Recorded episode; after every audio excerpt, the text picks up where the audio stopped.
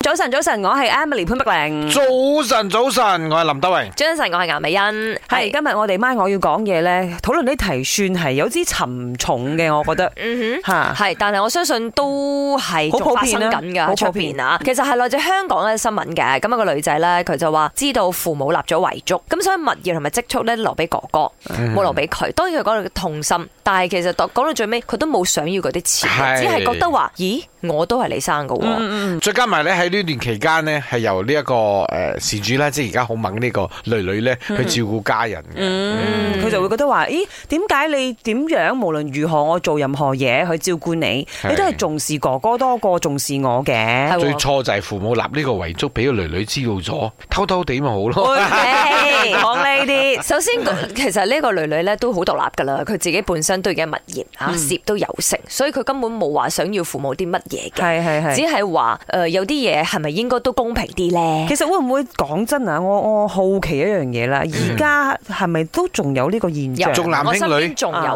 有點樣㗎，有有誒、呃即係其實好明顯咧，嗰女女咧真係好為屋企人啊嘅，包括媽咪啦，媽任咪有勞咩任事，怨嘅無論係出力出錢，但係到最後媽媽只係睇到個仔嘅啫，個仔仲係勁唔生性。嗯，係啦有聽講，過甚至 hashtag 唔好意思用呢個字啦啊啊啊吓，但係係事實發生嘅敗家，哦，即係佢反而會攞個女賺嘅錢或者係咩？係啦去養嗯唔係呢樣返嘢個個仔仲要出去賭錢，姐姐仲要幫佢還嗯錢，但係到最後誒，如果還唔到錢啊，係怪個姐姐，即唔係係點解怪個個仔仔仔去到賭。今時今日仲係咁呢？就因為阿媽呢，就自細都喺度寵佢。仔係啊。嗯中個仔啊中太壞多晒咯，啦即係慈。母多敗兒所有，我唔想講呢五個字係啦啦。，今日我哋用一啲比較嚇 harsh 少少嘅字，但係事實真啊係發生緊。 Morning，重男轻女 as usual，这个是一个流行 until today。So same goes to my parents 啊，so 他们都是讲说要把什么物资啊、家产留给我弟弟。结果你知道我弟弟讲什么吗？我弟弟讲说哈，留给我啊，这间家这样旧了，而且很多东西到时候会烂烂旧旧了，不用紧了，no thanks。誒、呃我自己本身咧就係、做遺囑呢一行嘅，